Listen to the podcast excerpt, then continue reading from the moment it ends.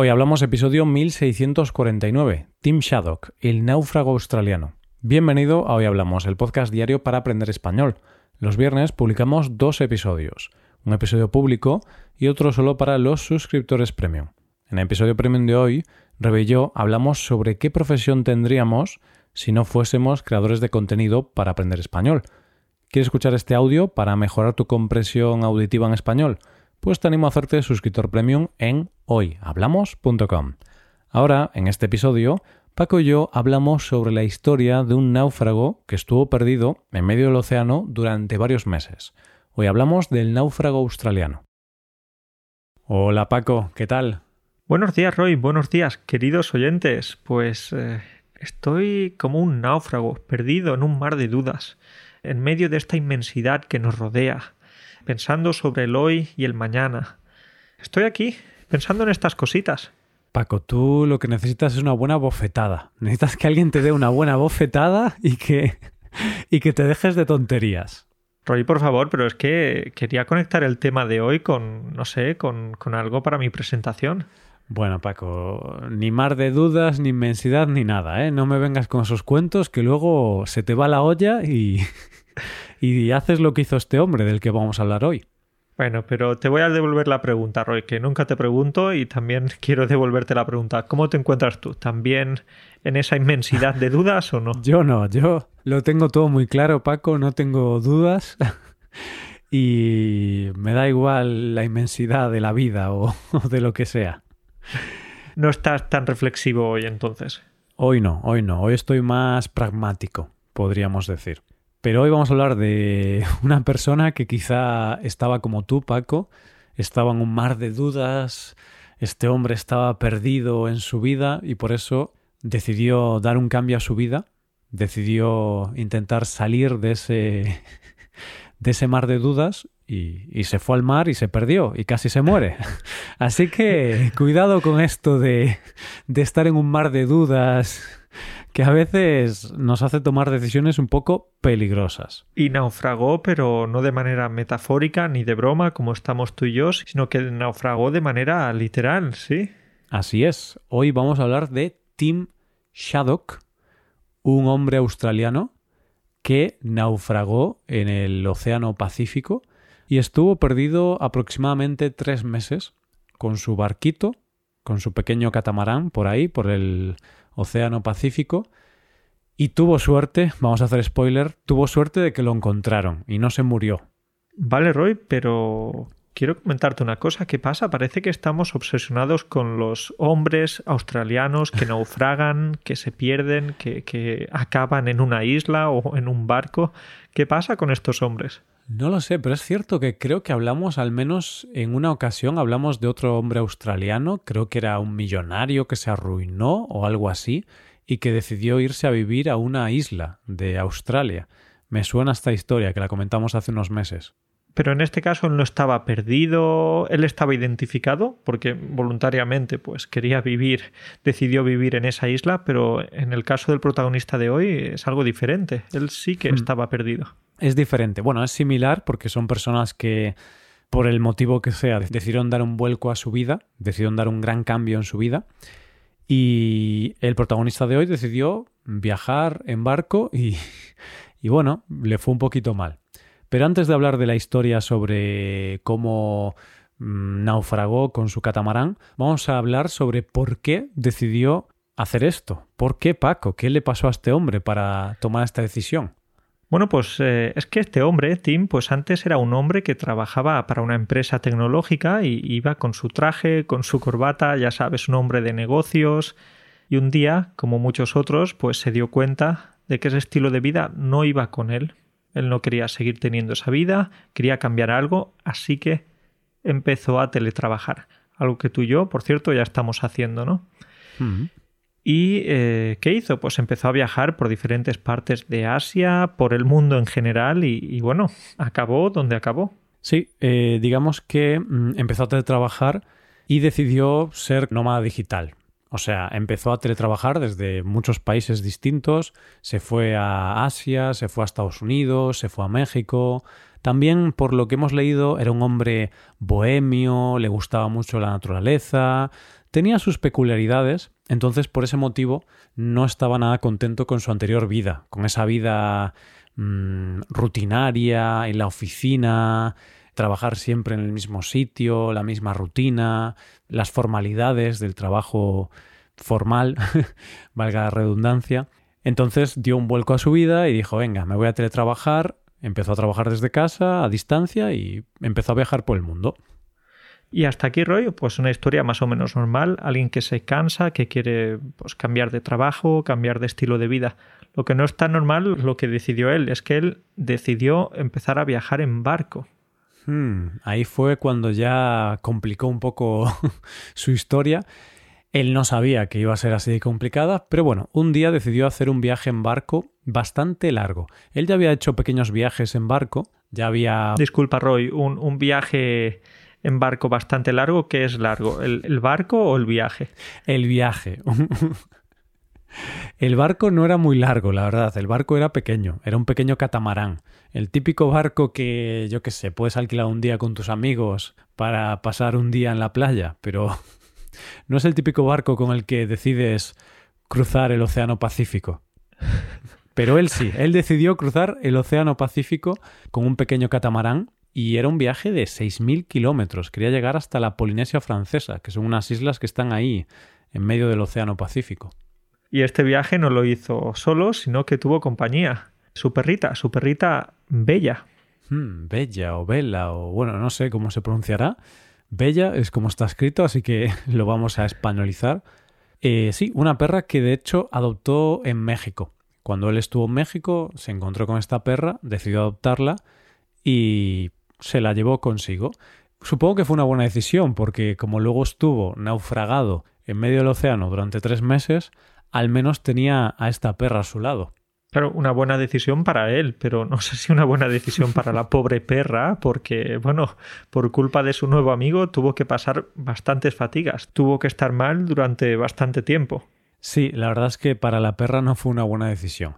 Pero bueno, yo he visto algunas fotos del rescate y, no se le veía mal a la perra. ¿eh? De hecho, los rescatistas decían que la perra estaba mejor que el señor. cuando, cuando lo rescataron, dijeron que tenía mejor estado o mejor pinta la perra que, que Tim. De acuerdo, pues tenemos aquí un ejemplo más de que los perros pueden ser muy resistentes y muy fuertes. Así es. Entonces, Tim cogió su catamarán, se fue navegando por el Océano Pacífico y tuvo un problema. Hubo una tormenta, una fuerte tormenta, y esa tormenta arrancó la vela, rompió su vela y también se estropeó el motor. Porque bueno, si no funciona la vela, dices, a ver, tengo el motor, voy con el motor, no pasa nada, o incluso si se estropea el motor, tienes la vela, entonces puedes viajar con la vela cuando haya viento, pero ni uno ni otro, Paco. Las dos cosas se le rompieron, se le estropearon, así que se quedó parado en el sitio. Claro, entonces con la embarcación rota, averiada, en medio del Pacífico, no es un no es una idea muy buena. No es una idea muy buena ni muy apetecible. Si tengo que elegir entre diferentes opciones, creo que esta sería la última. Sí, no creo que Tim quisiera esto para, para, su vida. Él estaba triste con su traje y su corbata, pero creo que tampoco quería vivir en medio del Océano Pacífico. Así que esta no, no era su idea, pero a veces la vida te trae estas cosas, ¿no? ¿Cómo es esa frase tan típica, Paco? La vida es eso que pasa mientras vas haciendo planes, ¿no? Algo así, algo así. La vida es eso que pasa mientras estás haciendo otros planes. La vida te sorprende, de una manera u otra, siempre llega y, hace que pase algo que no estabas planeando. Hmm, y esto le pasó al pobre Tim. También nosotros hemos leído que sí, que tenía como móviles, GPS y tal, pero parece ser que no funcionaron muy bien porque nadie recibió sus avisos de socorro y entonces tuvo la gran suerte de que lo encontraron después de tres meses. Pero antes de hablar del rescate, vamos a hablar un poquito del desarrollo. ¿Cómo sobrevivió Tim, Paco? Porque durante tres meses tendría que comer este pobre hombre. Pues cuenta que tenía un arpón, entonces se ponía a pescar con el arpón, una manera quizás un poco no muy efectiva, pero parece que le funcionaba porque sobrevivió. También bebía agua que recogía de la lluvia.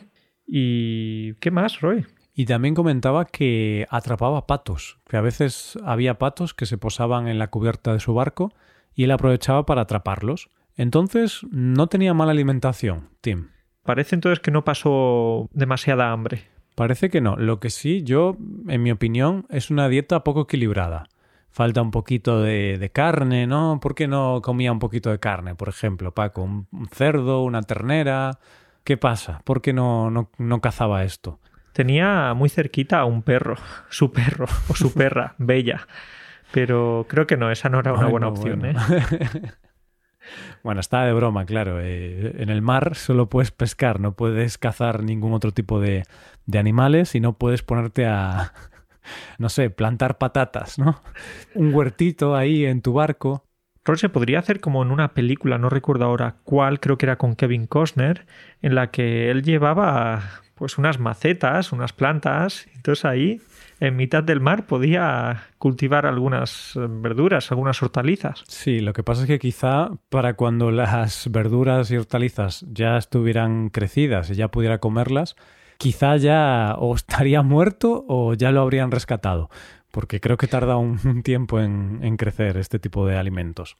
Pero bueno, él pescaba, así que tenía pescado, atunes y tal. Y por lo que cuenta, al principio podía cocinar este pescado porque tenía un pequeño hornillo, pero se le estropeó.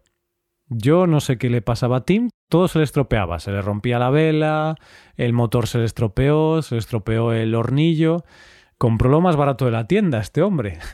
Sí, sí, de verdad, Roy, era un poco tacaño este hombre. Entonces, un hornillo que se le rompió con facilidad, luego un barco que también se rompió con facilidad. ¿Qué más? ¿Qué más? Todo estaba roto en ese barco, Paco. bueno, pues como se le estropeó el hornillo, tenía que comer el pescado crudo. Qué experiencia tan dura, ¿verdad, Paco? Tener que pescar el pescado, comerlo crudo, no poder cocinarlo. O no, Roy, porque conozco a mucha gente que se gasta un dineral en comprarse el mejor sushi de, de los restaurantes de la ciudad, así que a lo mejor comió bastante bien. Eh, es verdad. El sushi es pescado crudo. ¿Y él qué hacía? Cazaba pescado y se lo comía directamente. Entonces, en realidad, el tipo estaba comiendo sushi todos los días.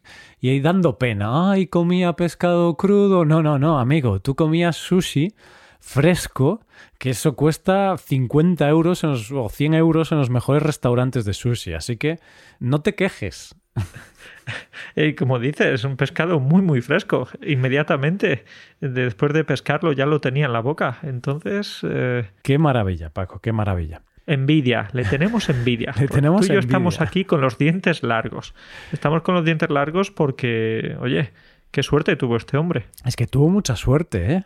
Y no se murió, además. Es decir, fue una experiencia perfecta. Tres meses ahí tranquilo, en medio del mar, comiendo sushi, tomando el sol, relajándote.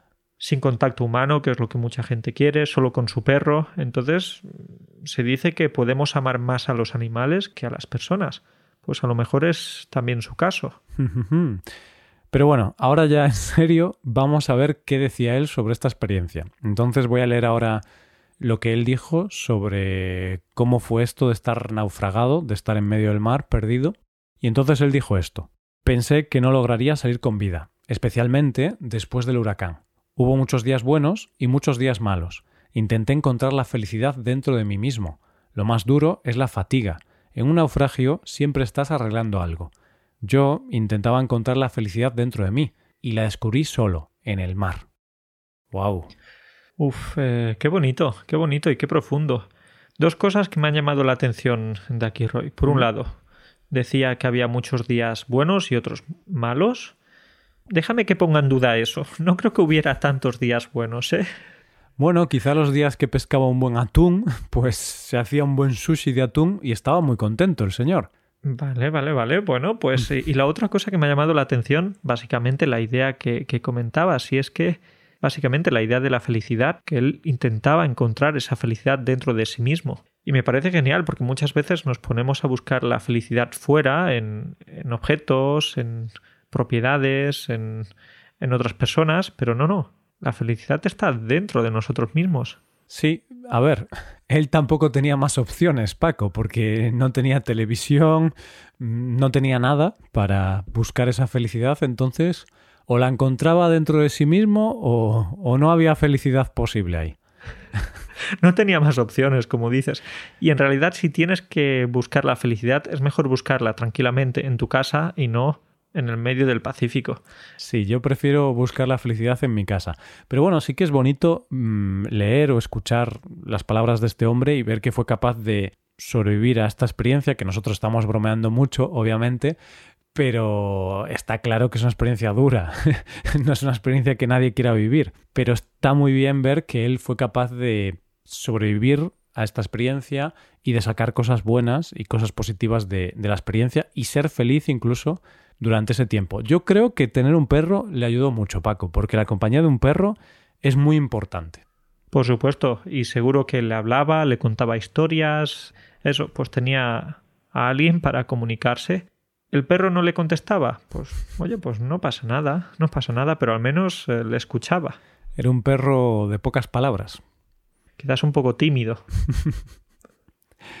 bueno, pues ¿qué más? Em, ya hemos comentado que estuvo tres meses ahí, comía el pescado crudo, Luego mmm, intentaba arreglar la vela, por lo que hemos leído, porque mm, cuando se estropeó aún había algunos restos y tal, entonces intentó arreglarla, pero era muy complicado, no fue capaz, así que tuvo que desistir, no pudo arreglarla. Y no sé muy bien qué más hacía, Paco, él no dio muchos más detalles, ¿tú qué crees que hacía? ¿Intentar arreglar la vela o intentar arreglar lo que estaba roto? ¿Pescar? ¿Hablar con el perro? Mm, ¿Se te ocurre algo más? Pues no sé, Roy, porque no sé si tenía libros, eh, si tenía sudokus, crucigramas, cosas así para entretenerse. Hombre, en esta situación, uno de esos libros con ejercicios, con crucigramas, con sopas de letras y todo esto, con este tipo de pasatiempos, sería muy útil.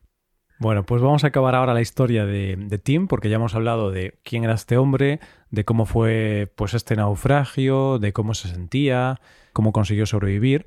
Ahora vamos a hablar sobre el rescate, porque finalmente, después de tres meses, un barco atunero, un barco de pesca de atunes, lo encontró, vio un catamarán ahí perdido y fueron a socorrerlo. Y lo encontraron, Paco. Ahí estaba Tim Shaddock. Sí, lo encontraron en un estado bastante lamentable, obviamente. Lo encontraron deshidratado, desnutrido, con signos de insolación. Sí, se lo encontraron en muy mal estado, con la barba muy larga, claro, después de, de varios meses ahí perdido, pues tenía una barba como la de Tom Hanks, Paco, en el náufrago. Y también otra cosa que nos hizo un poquito de gracia es que las personas que lo encontraron pues dijeron que él estaba muy asustado, muy aturdido, que actuaba de forma extraña, que estaba como deprimido y decían esto como como que era raro, ¿no? Como pensaban, ¿por qué este señor estaba así cuando lo encontramos? ¿Por qué no estaba súper feliz? y a mí me hizo un poco de gracia porque pensé, a ver, el señor llevaba tres meses naufragado, perdido y tal.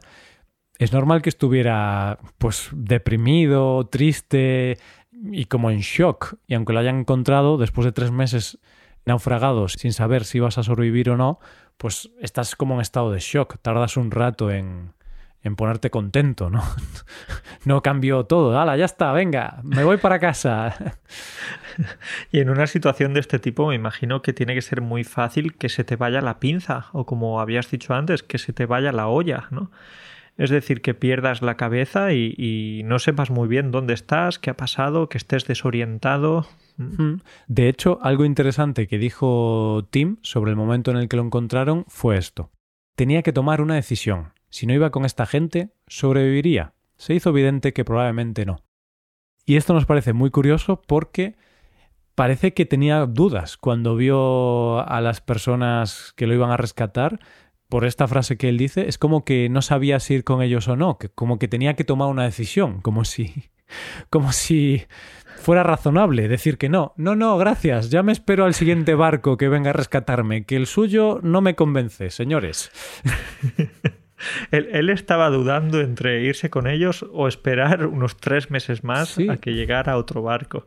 Es, eh, es raro, eso es bastante raro. Entonces, como decíamos antes, pues eh, es normal que a lo mejor se le fuera un poquito la olla y, no supiera muy bien, bueno, estuviera un poco desorientado, hmm. perdido y sin saber muy bien eh, qué hacer o cómo reaccionar. Seguramente es eso. Llevas tres meses en la misma situación sin saber si mañana te encontrarán o dentro de otros tres meses o directamente nunca te encontrarán Y claro, cuando él vio a otro barco, a otras personas, no sabes muy bien qué hacer o qué pensar, o es como, ¿qué hago? ¿Voy con ellos? ¿Y qué va a pasar ahí?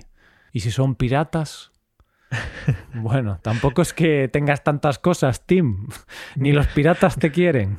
No, no, no, no tenía muchas opciones y además, Roy, a ti te ha hecho gracia eso, a mí me ha hecho gracia otra cosa también, y es que él estaba preocupado porque no tenía dinero y entonces se preguntaba cómo iba a pagar ese rescate, porque ya sabes que esos rescates pueden costar mucho dinero, evidentemente.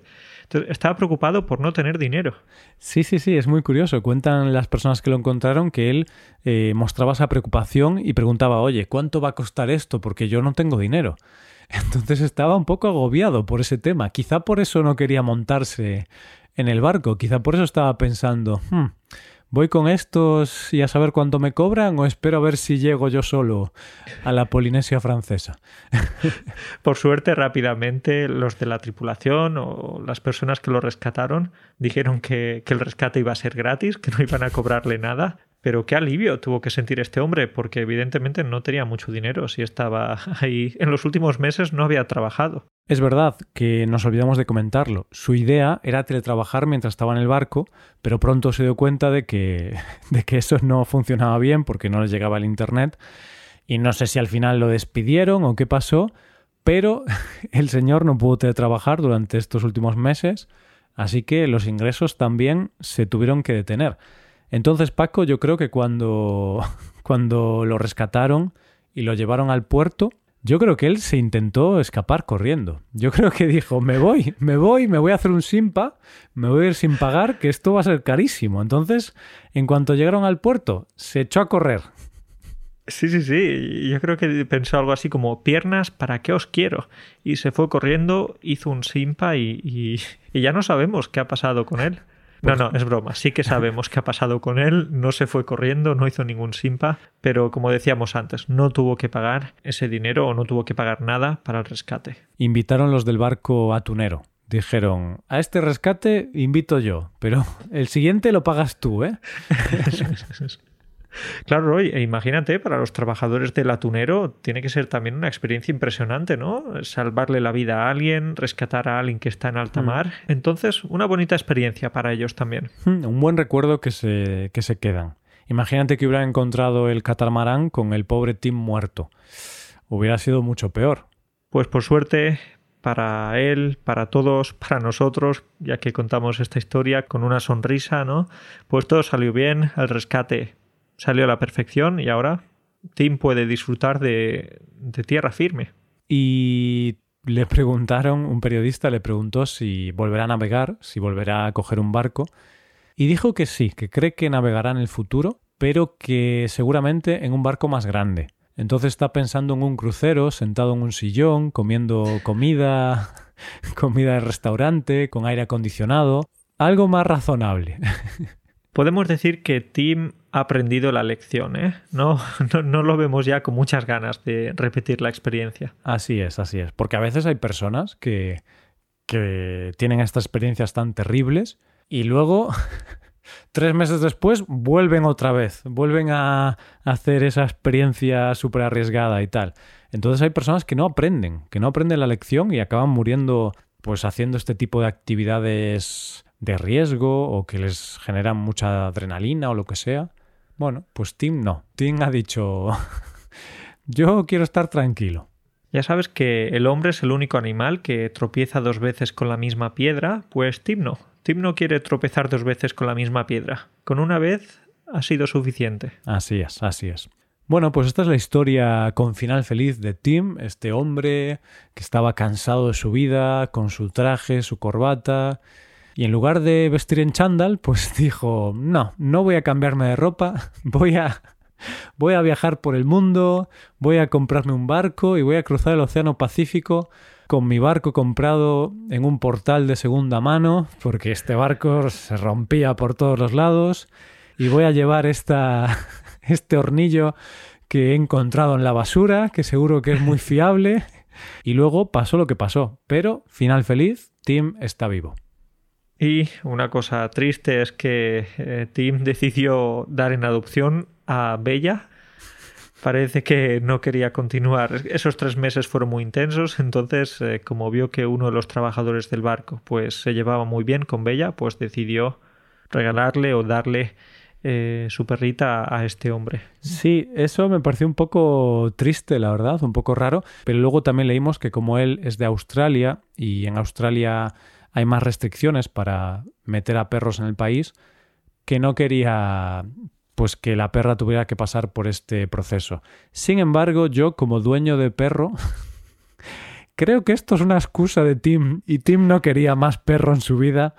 Tim quería una vida más independiente, entonces a mí me suena a excusa, pero no lo sé. ¿eh? Él dice que no quería que el perro pasase por ese proceso de tener que estar unos días en cuarentena y, y hacerse muchas pruebas y tal, entonces por ese motivo le regaló el perro a, a uno de sus rescatistas que yo creo que los australianos también tienen perros, ¿eh? que esto es como, ah, es que en Australia es muy difícil introducir perros. No, no, la gente también viaja, ¿no? Los australianos viajan con perros.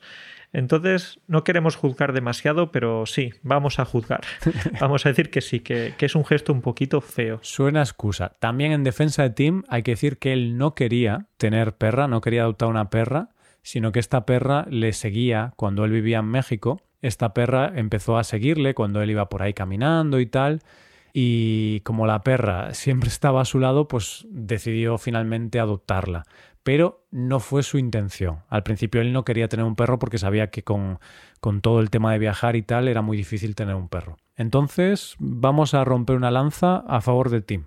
Roy, vamos a romper una lanza en la cabeza de Tim, porque eso de abandonar a tu, a tu, perrito, a tu fiel compañero que te ha acompañado durante tanto tiempo, no me parece tan bonito, ¿eh? Vale, entonces no rompemos la lanza a favor de Tim, sino que se la rompemos en la cabeza. Hay que decir que romper una lanza a favor de alguien es una expresión que usamos en español para hablar de apoyar a una persona, ¿vale? O justificar la actuación de una persona. Pero si le rompes la lanza en la cabeza, eso no es una expresión, eso es literal, es coger una lanza y rompérsela en la cabeza, darle un golpe fuerte en la cabeza a alguien. Y decimos que la violencia no es el camino, pero, pero aquí sí, aquí sí que puede ser el camino. Pues muy mal, Tim. Nos da igual que hayas sufrido mucho durante tres meses y que hayas estado al borde de la muerte. Como has vivido, podemos meternos contigo. Así que muy mal por abandonar a tu perro. Bueno, Roy, lo podemos dejar ya por aquí, ¿no? Que estamos diciendo cada vez más tonterías. Sí, sí, nos estamos metiendo mucho con Tim, este pobre náufrago que casi se muere durante tres meses de agonía en el Océano Pacífico. Bueno, pues que la única agonía de Tim ahora sea decidir qué comer en el buffet del crucero al que va a ir próximamente, ¿no? Seguro que no pescado, o al menos me imagino que ya está bastante harto del pescado. Sí, el pescado no va a ser su elección. bueno, Paco, pues un placer como siempre grabar contigo. Nos vemos la semana que viene. Cuídate mucho. Mm, no te embarques, no, no, vayas en barco, que es muy peligroso. Así que si tienes que viajar, vete en coche o en avión. Muchas gracias por el consejo. Eh, a pie, a pie, que es más seguro, Roy. Eso es, eso es. Venga, cuídate mucho. Hasta la próxima. Un abrazo para ti y para todos. Hasta luego.